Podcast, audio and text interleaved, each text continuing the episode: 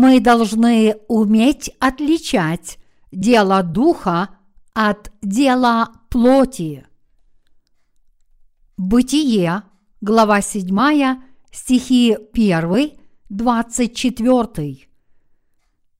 «И сказал Господь Ною, «Войди ты и все семейство твое в ковчег, ибо тебя увидел я праведным предо мною в роде сем, и всякого скота чистого возьми по семи, мужеского пола и женского, а из скота нечистого по два, мужеского пола и женского.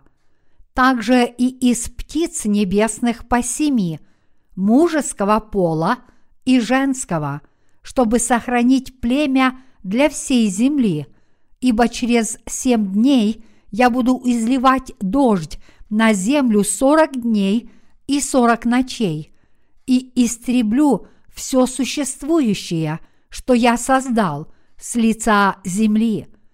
Ной сделал все, что Господь повелел ему. Ной же был шестисот лет, как потоп водный пришел на землю, и вошел Ной, и сыновья его, и жена его, и жены сынов его с ним в ковчег от вод потопа, и из скотов чистых, и из скотов нечистых, и из всех присмыкающихся по земле по паре, мужеского пола и женского, вошли к Ною в ковчег, как Бог повелел Ною. Через семь дней воды потопа пришли на землю. В шестисотый год жизни Ноевой, во второй месяц, в семнадцатый день месяца, в сей день разверзлись все источники великой бездны, и окна небесные отворились, и лился на землю дождь сорок дней и сорок ночей. В сей самый день вошел в ковчег Ной, и Сим, Хам и Иофет, сыновья Ноевы, и жена Ноева, и три жены сынов его с ними.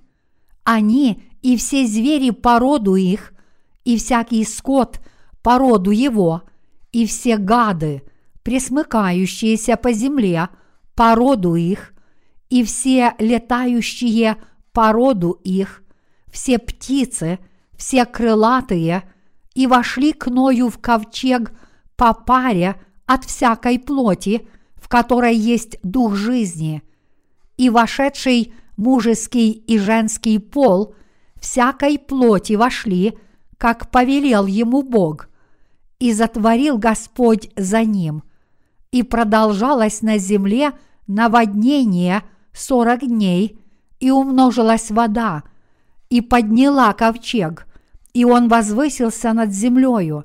Вода же усиливалась и весьма умножалась на земле, и ковчег плавал по поверхности вод, и усилилась вода на земле чрезвычайно, так что покрылись все высокие горы, какие есть под всем небом.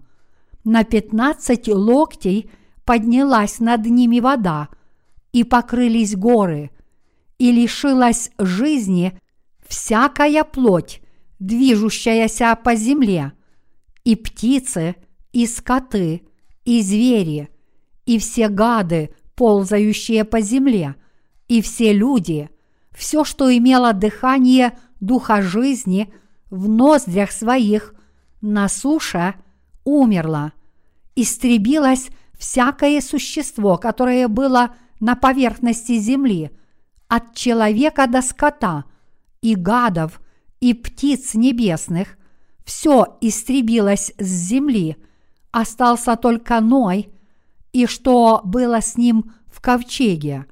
Вода же усиливалась на земле 150 дней. Через Ноев путь веры, показанный в сегодняшнем отрывке из Писания, мы должны рассмотреть здесь как мы должны вести свою жизнь. Ной строил ковчег сто лет, и великий потоп пришел в тот год, когда Ной закончил ковчег. За семь дней до наступления потопа, по Слову Божию, Ной позвал в ковчег свою семью и все виды животных и птиц небесных.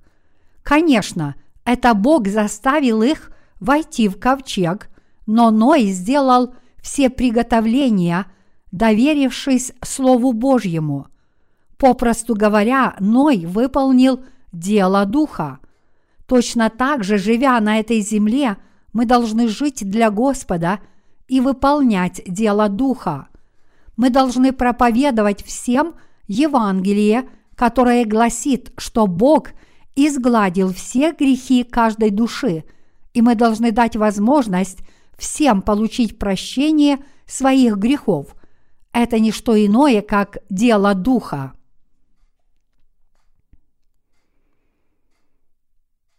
Мы должны четко отличать дело Духа от дела плоти. Мы должны четко отличать дело духа от дела плоти, иначе наши души могут впасть в заблуждение.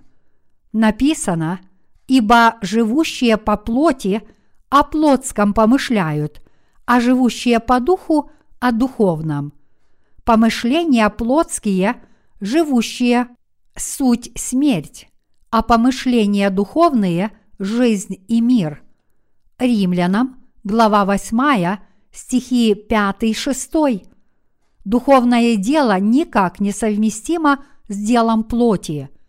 Однако, поскольку мы все еще остаемся в своей плоти, мы выполняем как дело плоти, так и дело духа, даже если мы родились свыше.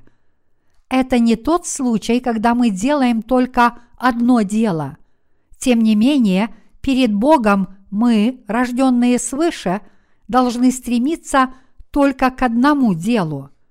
Как только мы с вами получаем спасение, мы обязательно должны выполнять дело Духа. Как сказано в выше приведенном отрывке из Писания, те, кто хотят жить по плоти, сосредоточивают свои мысли на плотских вещах, а те, кто хотят жить по духу, сосредоточивают свои мысли на вещах духовных. Хотя у нас есть и плоть, и дух, мы должны посвятить себя только делу духа. Какое дело мы должны выполнять? Мы должны выполнять дело духа. Это и есть служение Богу. Что такое дело духа? Это значит спасать души, проповедуя Евангелие воды и духа – Господь Иисус сказал, Бог есть Дух, и поклоняющиеся Ему должны поклоняться в Духе и истине. Иоанна, глава 4, стих 24.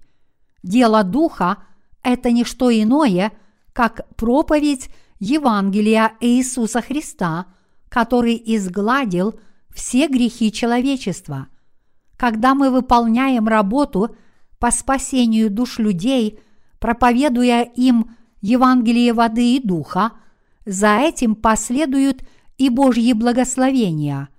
Только те, кто родились свыше, уверовав в Евангелие воды и духа, могут сосредоточиться на деле духа, отличать его от дела плоти и выполнять его. Вот почему Бог сказал – что любое животное, которое имеет раздвоенные копыта, то есть раздвоенные копыта – это чистые животные. Левит, глава 11, стих 3. Подобно тому, как чистые животные имеют раздвоенные копыта, так и мы, рожденные свыше, должны четко отделять дело духа от дела плоти и выполнять эту духовную работу.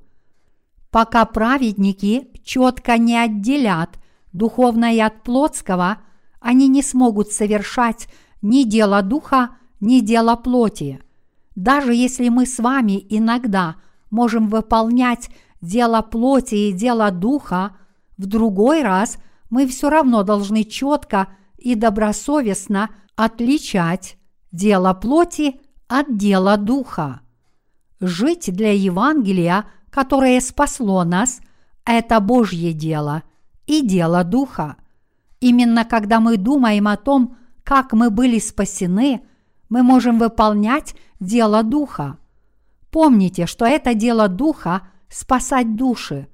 Еще раз запечатлейте в своих сердцах, что это дело духа – проповедовать людям Евангелие воды и духа и тем самым дать возможность их душам получить прощение своих грехов, чтобы рожденные свыше праведные, верующие в Евангелие воды и духа, могли выполнять дело духа, они должны точно знать, что такое духовное дело и что такое дело плотское.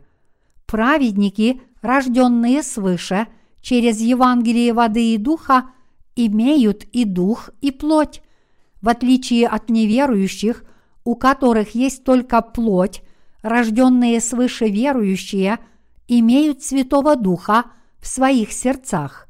Таким образом, те, кто родились свыше – через Евангелие воды и духа выполняют как дело духа, так и дело плоти. Именно поэтому праведники должны точно различать, что такое дело духа и что такое дело плоти, и искать дело духа.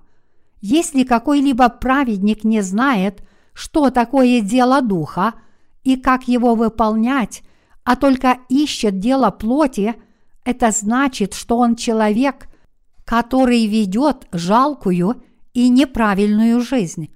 Мы все должны знать, что проповедь Евангелия воды и духа – дело духа, и стараться выполнять это духовное дело. Когда мы встречаем какого-нибудь человека, мы молимся «Господи, пожалуйста, спаси эту душу». На самом деле Бог уже изгладил – все грехи и этой души. Однако мы все равно должны проповедовать Евангелие человеку, чтобы он мог теперь осознать этот факт и поверить в него. Таким образом, мы должны привести его к спасению. Проповедовать Евангелие воды и духа – это не то, что может делать каждый. Это дело могут выполнять только те, кто был искуплен сначала верой – в Евангелие воды и духа, а это не что иное, как дело духа.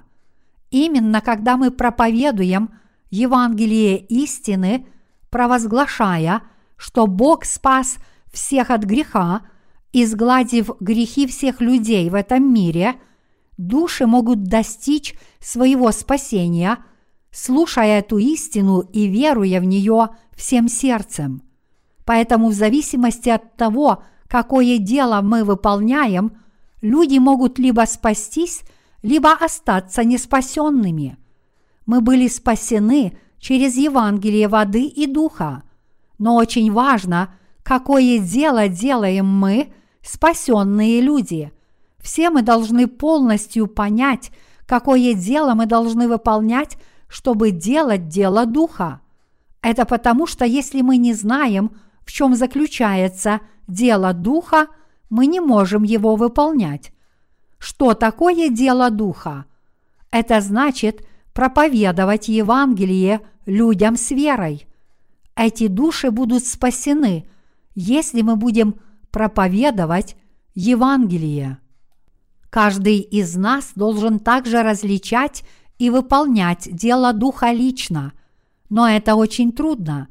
Другими словами, не так-то просто выполнять дело Духа, которое требует от нас проповедовать Евангелие, помня, что Бог действительно хочет от нас именно этого. Хотя эта работа не так проста, в то же время, однако, она не так уж сложна. Если мы идем туда, где преобладает дело плоти, мы обязаны выполнять дело плоти. Но если мы идем туда, где выполняется дело Духа, мы обязаны выполнять дело Духа. Если мы пребываем в Церкви Божьей, которая выполняет дело Духа, и разделяем общение с праведниками, тогда мы сами невольно приходим, чтобы выполнять дело Духа. Тем не менее, несмотря на это, мы все еще иногда делаем что-то совсем не то, вместо того, чтобы выполнять дело Духа.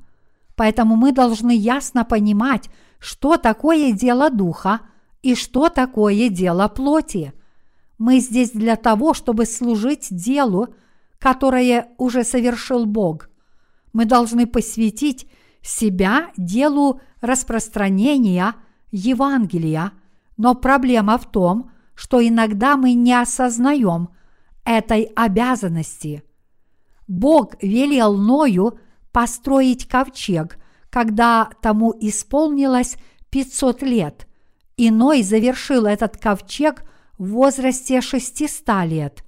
Когда ковчег был готов, Бог сказал Ною, «Ты и твоя семья должны войти в ковчег, и возьми с собою по семь пар чистых животных и по две пары нечистых животных мужского и женского пола.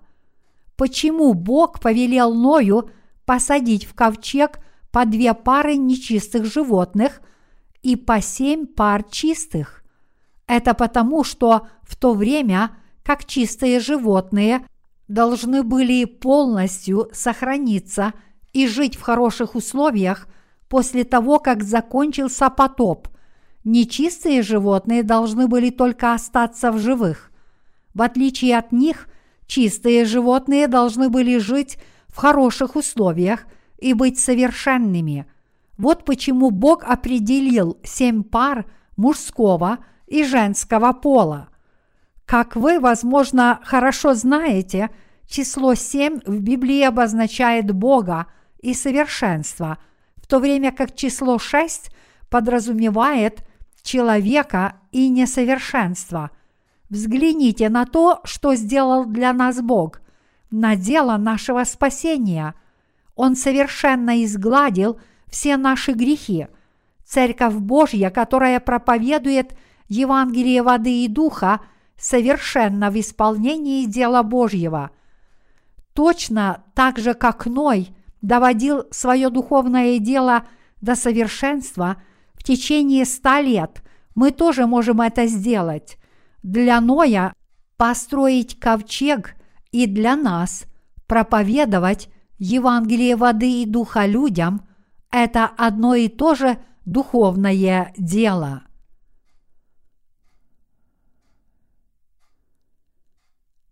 Мы должны быть более преданными делу духа.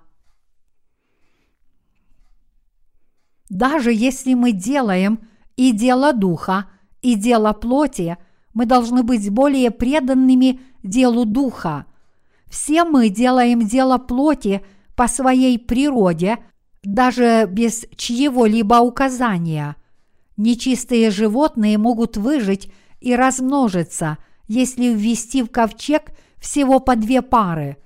Однако чистые животные слабы и поэтому, если взять только две пары самцев и самок, вид может не сохраниться. Вот почему Бог велел Ною взять в ковчег по семь пар чистых животных, чтобы сохранить их совершенство. Мы должны верить в это дело, которое Бог довел до совершенства, и с этой верой мы должны выполнять дело Духа – Иными словами, даже если мы, рожденные свыше, все еще живем в своей плоти, поскольку что мы также имеем в себе Духа, мы должны выполнять дело Божье. Вот почему апостол Павел сказал, что сокровище было положено в глиняный сосуд, как написано, но сокровище сие мы носим в глиняных сосудах, чтобы преизбыточная сила была приписываема Богу, а не нам. Второе, Коринфянам, глава 4, стих 7. Это означает, что даже если рожденные свыше слабы и несовершенны в своей плоти, они все же имеют в себе Святого Духа. Мы должны думать о деле Духа, размышлять о том, как Бог спас нас, людей, и выполнять Его работу. Именно для этого служения мы и были призваны. Все мы должны проповедовать Евангелие воды и духа людям и совершать дело духа, которое дает возможность всем верующим в эту истину достичь своего спасения. Что значит делать дело Евангелия? Выполнение евангельского дела буквально означает выполнение дела Духа.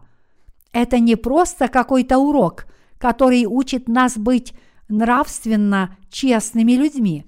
Когда мы проповедуем людским душам, как Бог полностью спас весь род человеческий, и благодаря этому люди получают спасение, мы должны затем воспитывать их, чтобы они еще тверже стояли в Евангелии и не позволяли лжепророкам снова повести их к погибели.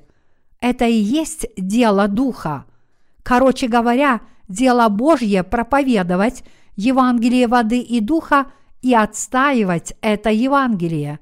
Поэтому мы должны бороться и побеждать лжепророков, защищать Евангелие от лжи, как бы ни было велико их число, никогда не идти им на уступки. Присоединившись к Церкви Божьей, мы должны всегда проповедовать Евангелие днем и ночью, и что бы мы ни делали, мы должны делать все для Евангелия. Те, кто не знают Евангелия воды и духа, просто говорят, что мы должны верить в Иисуса и вести благочестивую жизнь. Однако, чем больше человек пытается жить святой жизнью, тем больше он обнаруживает, что не способен на это. Только когда люди живут ради Евангелия, воды и духа, они могут вести святую жизнь. Все служители, рожденные свыше, от воды и духа, должны всегда проповедовать Евангелие воды и духа, когда бы они не проповедовали. Проповедь Евангелия воды и духа возможно только тогда, когда проповедник хранит это Евангелие в своем сердце. И напротив, те, кто не хранят Евангелие воды и духа в своих сердцах, никогда не смогут проповедовать это Евангелие в своих проповедях.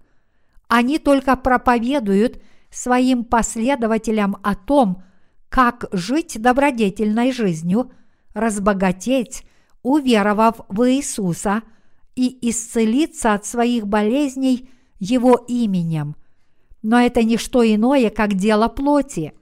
Подобные проповедники лжи могут разбогатеть в своей плоти и снискать уважение со стороны людей этого мира, но они делают только плотское дело, которое вообще не имеет ничего общего с делом Божьим. Даже среди рожденных свыше многие предали Евангелие и впали в заблуждение, но мы отстаиваем Евангелие, даже несмотря на то, что терпим много убытков и гонений за это. Вот почему мы проповедуем это Евангелие и поныне. Служитель, который действительно выполняет дело Божье, это тот, кто проповедует Евангелие воды и духа. Так как проповедовать Евангелие воды и духа означает отстаивать Евангелие с верой – то даже когда подобные верующие постоянно проповедуют это Евангелие в своих проповедях, они никогда не устают от него, но все равно усиленно его проповедуют. Проповедь, провозглашающая подлинное Евангелие, это самая духовная проповедь и в то же время и самая трудная. Если человек – не в состоянии сохранить духовность своего сердца в чистоте и скорее следует своим плотским желаниям, он никогда не сможет проповедовать Евангелие воды и духа. Для таких людей самая трудная проповедь – это проповедь истинного Евангелия.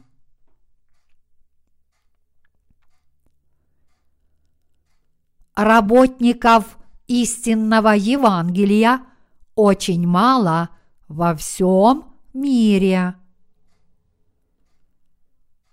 По всему огромному миру только очень немногие люди проповедуют, что Иисус полностью очистил от грехов каждого человека Евангелием воды и духа. Когда мы впервые начали распространять это Евангелие истины по всему миру через наше литературное служение, наши работники, ответственные за интернет-служение, широко использовали поисковые системы, чтобы узнать, нет ли случайно кого-нибудь, кто служит Евангелию воды и духа так, как мы. Но никто нигде не проповедовал Евангелие воды и духа. Даже сейчас, хотя многие люди проповедуют, поскольку Иисус изгладил все наши грехи, мы стали праведными людьми без греха. Они проповедуют не Евангелие воды и духа. Они только проповедуют, что Иисус взял на себя все наши грехи на кресте, и поскольку это предел их знаний, они не могут проповедовать дальше этого, даже если они знают окончательный ответ, что человек становится безгрешным, если он правильно верит в Иисуса, они не знают, как именно Иисус изгладил все их грехи, но только его крови на кресте. Именно поэтому никто никогда не получал прощения своих грехов – слушая их проповеди. И именно поэтому мы, истинно рожденные свыше, должны проповедовать и отстаивать Евангелие воды и духа, даже если наша жизнь подвергается опасности. Вот почему наши служители уделяют все свое внимание провозглашению Евангелия воды и духа, и все наши братья и сестры – также живут ради этого Евангелия. И объединив наши силы вместе, все мы распространяем Евангелие воды и духа по всему огромному миру. Мы должны добиться того, чтобы истинное Евангелие стало известным всем тем, кто обманут ложными Евангелиями. А как же вы? Способны ли вы отличить истинное Евангелие от ложных. Даже когда мы исследовали все христианское сообщество по всему миру, никто не проповедовал Евангелие воды и духа, как это делаем мы. Каждый проповедник говорит только о крови на кресте. Но разве кто-нибудь спасается только кровью на кресте? Нет, никто не может достичь спасения таким способом. Даже среди знаменитых богословов нет ни одного спасенного. Не спаслись и основатели различных богословских школ. Только те, кто родились свыше, уверовав в Евангелие воды и духа, являются безгрешными, и только они могут с чистой совестью исповедовать Богу, что у них нет грехов. Поэтому именно мы – рожденные свыше через Евангелие воды и духа, должны проповедовать это Евангелие истины. Мы должны служить Господу, соединяя наши сердца с нашими служителями. Когда мы проповедуем Евангелие, вполне возможно, что некоторые люди не примут его. Нет необходимости проповедовать им Евангелие – против их воли. Если они испытывают трудности с пониманием этого Евангелия, все, что нам нужно сделать, это просто объяснить им Слово Божье постепенно, шаг за шагом, сначала рассказывая им о грехе, затем о законе и суде Божьем, чтобы они смогли увидеть свое врожденное злое «я» и принять это Евангелие. Как только они ясно осознают, что им уготован ад, именно после этого мы должны проповедовать Евангелие. Если они все еще выступают против этого Евангелия, даже после того, как поняли все его послание, вы должны просто прекратить им его проповедовать. Мы должны искать тех, кто готовы принять это Евангелие, вести их к спасению и заботливо воспитывать их, как мы воспитываем наших собственных детей.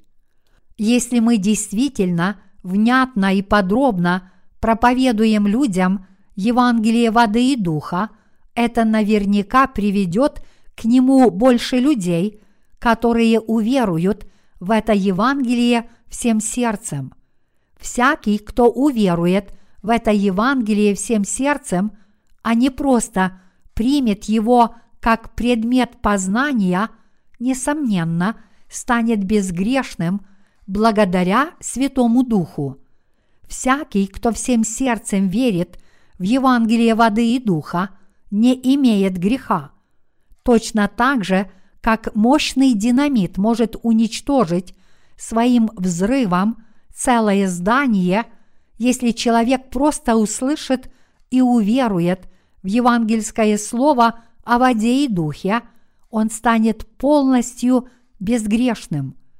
Вот почему апостол Павел провозгласил «Ибо я не стыжусь благовествования Христова, потому что оно есть сила Божия ко спасению всякому верующему». Римлянам, глава 1, стих 16. Слово «сила» здесь – это динамис, по-гречески, и именно от этого слова происходит слово «динамит».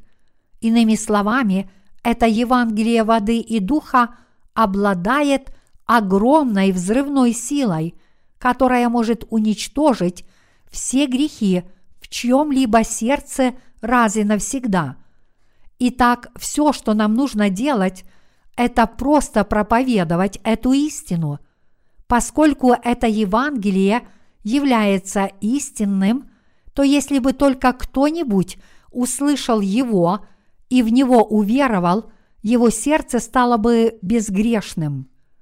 Однако, услышав евангельское слово всего один раз, немногие действительно могут получить отпущение грехов. У каждого есть свои собственные помышления и предубеждения, и поэтому большинство людей не поддаются Слову Божьему так легко. Поэтому мы должны постоянно проповедовать Евангелие, и те, кто слышат нас, должны отвергнуть собственные помышления, если они действительно хотят родиться свыше. Они тоже в конце концов придут к вере. В течение следующих нескольких лет Бог распространит Евангелие воды и духа по всему миру.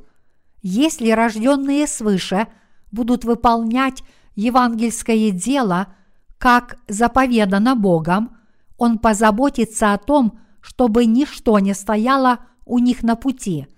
Только после того, как Евангелие воды и духа будет полностью проповедано во всех уголках этого мира, начнутся стихийные бедствия и война во всемирном масштабе. Даже война может разразится только с позволения Божьего. Библия говорит, сердце царя в руке Господа, как потоки вод, куда захочет, он направляет его. Притчи, глава 21, стих 1. Даже если резервуар полон воды, его шлюзы открываются только оператором. точно так же один Бог правит всеми сердцами царей этого мира. Когда Бог побудит сердце правителя каждого народа объявить войну, весь мир будет сметен войной, но прежде чем Евангелие будет полностью распространено, Бог вселит страх в сердце каждого правителя и помешает ему воевать. Иными словами, независимо от того, кто каким народом правит, Бог правит сердцем каждого, и Он правит даже сердцами тех, кто выступает против Евангелия. Поэтому этот мир никогда не кончится, если Бог этого не позволит. Библия говорит, что даже птица не падает на землю, если это не допущено Богом. Матфея, глава 10, стих 29. Иными словами, все происходит только с Божьего позволения. Во всем мире есть много сотрудников, которые получили прощение своих грехов через наше литературное служение. Они должны держаться подальше от пасторов или миссионеров, которые не были по-настоящему рождены свыше. И они должны всегда собираться вместе, чтобы проводить собрания и богослужения со своими рожденными свыше собратьями и проповедовать Евангелие воды и духа каждый день. Тогда они смогут отстоять свою веру, и многие души придут чтобы спастись. Бог поставит руководителей повсюду, где будет основана Его церковь. Когда те, кто будут назначены руководителями каждого филиала церкви, объединятся с главной церковью, которая была создана первой, Бог даст им силу.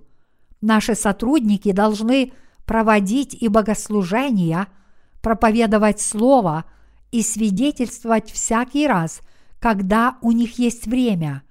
Я призываю вас быть терпеливыми и исполнять дело Евангелия, ожидая Дня Господнего.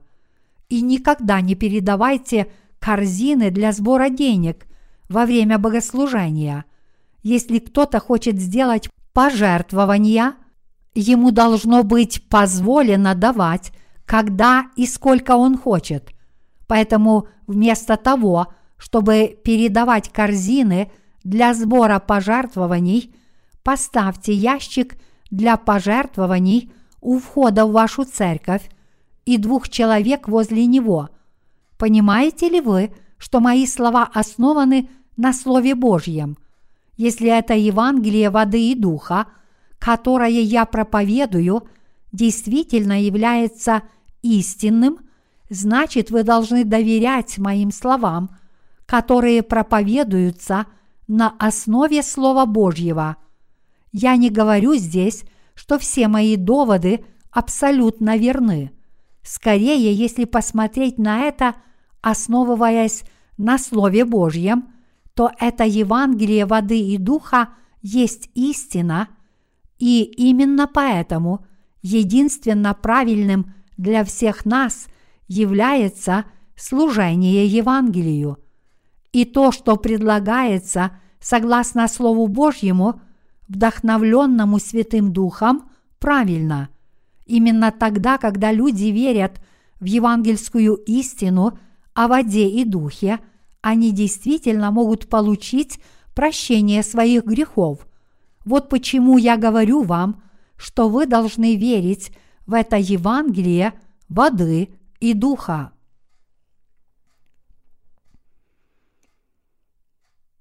Ной тоже делал дело духа. У вас есть дух и плоть. У Ноя тоже были и плоть, и дух. Просто потому, что кто-то является человеком Божьим, это не означает, что он всегда будет выполнять работу духа. Каждый святой совершает оба вида дел, потому что даже рожденный свыше человек все еще остается в своей плоти, несмотря на то, что получил Святого Духа. Но несмотря на это, Ной продолжал выполнять дело Духа. Однако вы должны быть осторожны, чтобы никогда не унижать своих родителей за то, что они выполняют плотскую работу. Ной выполнял дело Божье от всего сердца в течение ста лет. И когда он вышел из ковчега после потопа, он посадил виноградник в новом мире. Затем пришло время, когда Ной напился вина, сделанного из виноградной лозы. Увидев это, хам плохо отозвался о плотском пороке Ноя, и за это был проклят. Даже у служителей Божьих могут быть плотские пороки, и наши братья и сестры не должны осуждать их за это. Библия пишет, что для Хама было большой ошибкой делать проблему из плотских пороков Ноя. Несмотря на то, что Ной, возможно, был несовершенным в своей плоти, он все-таки был человеком, который выполнял Божье дело на протяжении всей своей жизни. Иными словами, что бы там ни говорили, Ной выполнял дело Духа. Он построил ковчег и велел всем прочим людям в него войти. Именно потому, что люди не послушались слов Ноя и отказались войти в ковчег, они не были спасены. Каждый, кто поверил в слова Ноя и вошел в ковчег, смог избавиться от Божьего суда. Ной был человеком, который выполнял дело Духа. Если мы внимательно изучим, как ходил Ной, мы можем ясно понять, какую работу Бог доверил нам. И мы также сможем узнать, как мы должны выполнять дело Духа. Ной тоже был спасен – Божьей благодатью. Библия говорит, что вода покрывала землю в течение 150 дней. Бытие, глава 7, стих 24. Это означает, что мир был погружен под воду на пять месяцев. Поскольку вся планета была покрыта водой в течение 150 дней, ни одна форма жизни – которой требовался воздух для дыхания, не могла выжить. То же самое произойдет и в конце времен. Тот, кто не верит в Евангелие воды и духа, будет удушен своими грехами и в конце концов ввергнут в ад. Спасутся только те, кто войдут в ковчег. В 1 Петра, глава 3, стих 21 написано – так и нас ныне, подобное сему образу крещения, спасает. В ветхозаветные времена Бог осудил водой тех, кто не верил в Его Слово, но спас тех, кто в Него верил. В эпоху Нового Завета Иисус спас нас, приняв крещение и взяв на себя все наши грехи. Вот почему прообраз – который спасает нас, это крещение Иисуса. Если вы живете бездумно, вам уготовано делать только плотские дела. Вот почему мы должны делать дело Духа по своей собственной воле. Давайте рассмотрим здесь, как были сделаны помещения в ковчеге. Церковь Божия четко и решительно отделяет спасенных от неспасенных. Церковь Божья – это церковь, которая дарует милость всем. Для того, чтобы человек полностью вошел в церковь Божью, он должен сначала спастись, уверовав в Евангелие воды и духа. Хотя нечистые животные тоже вошли в ковчег вместе с чистыми – они не были перемешаны вместе. Были сделаны разные помещения, и разные животные были в них размещены в соответствии с каждым видом. от крупного рогатого скота до кроликов и овец. Все они были размещены по разным помещениям и только с одним и тем же видом. Поэтому даже сегодня, кто бы ни пришел в Церковь Божью, тот, кто не спасен, не может смешиваться с праведниками, потому что он все еще является грешником. Бог отделяет спасенных от неспасенных, размещая спасенных людей с другими спасенными и неспасенных людей с другими неспасенными. Неужели вы думаете, что Библию преподают в семинариях? Нет, на самом деле это не так.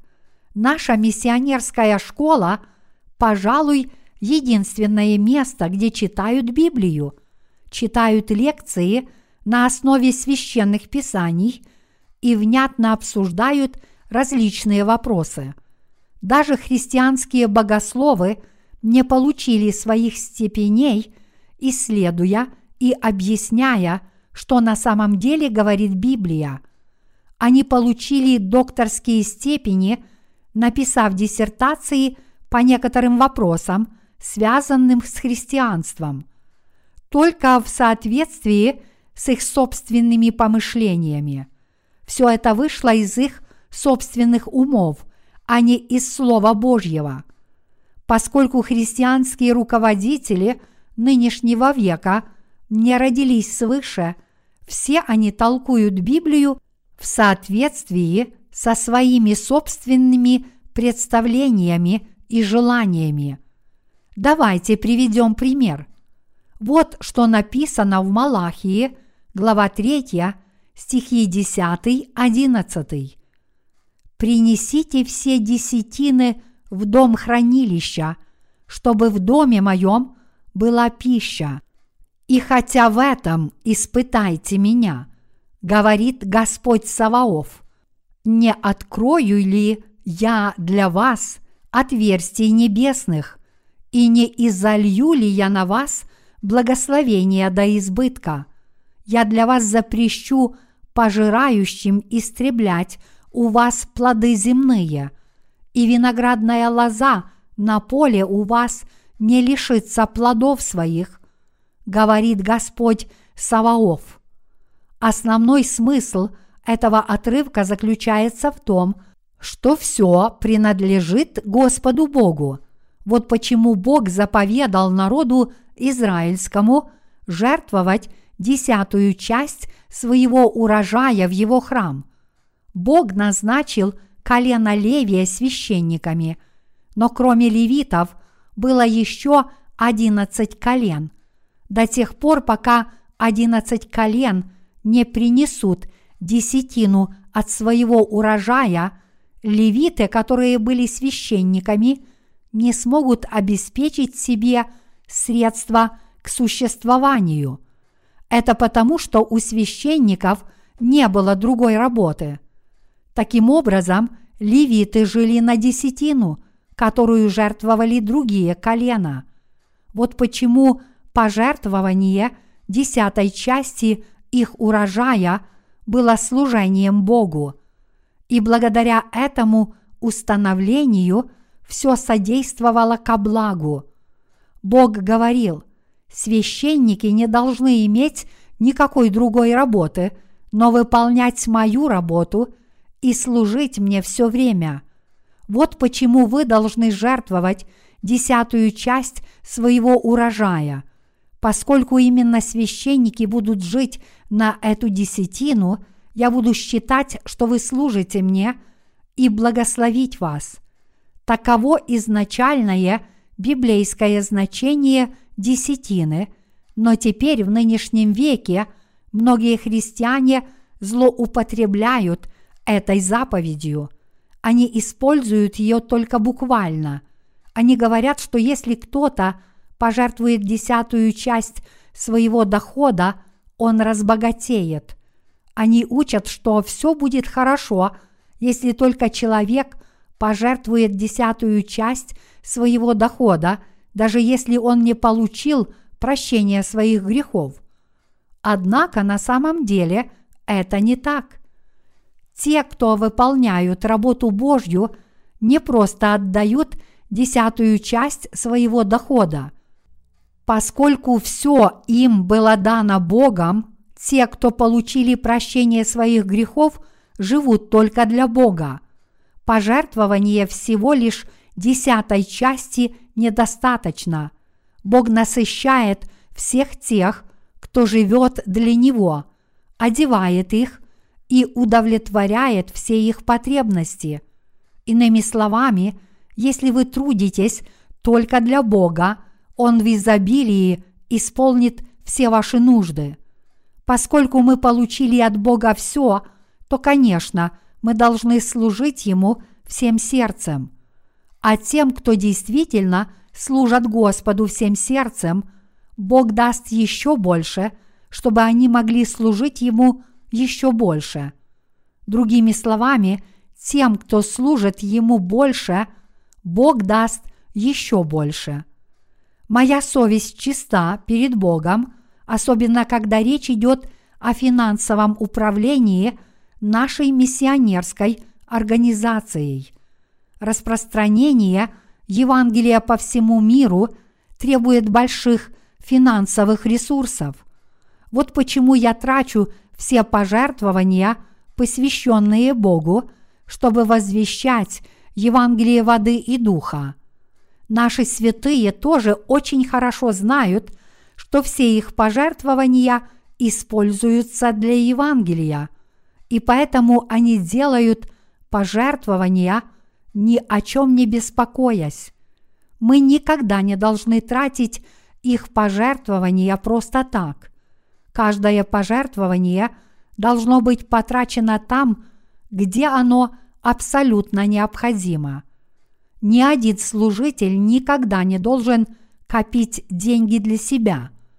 Однако, несмотря на это, некоторые служители считают, что все деньги, которые они зарабатывают, принадлежат им. Это неправильно. Каждая копейка которая поступает в Божью Церковь, должна быть безоговорочно потрачена на служение Евангелию воды и духа. Мы по-прежнему процветаем, даже когда отдаем все. Если мы живем для Господа, мы будем жить в изобилии, но если мы не живем для Господа, мы будем жить в бедности. Бог знает о наших сердцах и делах все. Те, кто живут для себя, погибнут. Но Бог помогает духовным людям, которые добросовестно выполняют Его работу. Служители Церкви Божьей в корне отличаются от пасторов церквей этого мира. Что бы они ни делали, все их дела явны. В грядущие дни мы потратим еще больше материальных средств – чтобы спасти еще одну душу, которая по-прежнему дороже всего под небесами. Несмотря на то, что мы делаем так много вложений по всему миру, Божья Церковь по-прежнему процветает. Вот какой должна быть Божья Церковь. Мы должны служить Евангелию всем сердцем. Все наши тела, сердца и имущество – должны быть принесены в жертву Господу. Это наша вера. Мы должны иметь большие сосуды веры. Бог говорит, вера же есть осуществление ожидаемого и уверенность в невидимом. Евреям, глава 11, стих 1. Хотя плоды, которые мы хотим принести с верой, могут быть не видны нашим глазам прямо сейчас, мы сможем увидеть их в конце. Пока мы молимся об этих плодах, когда их еще не видно, Бог сделает их видимыми для наших глаз в свое время. Для рожденных свыше единственно правильным является выполнение Божьей работы. Это истинная жизнь рожденных свыше, и только если мы таким образом – делаем дело Бога, мы можем наслаждаться всеми Его благословениями.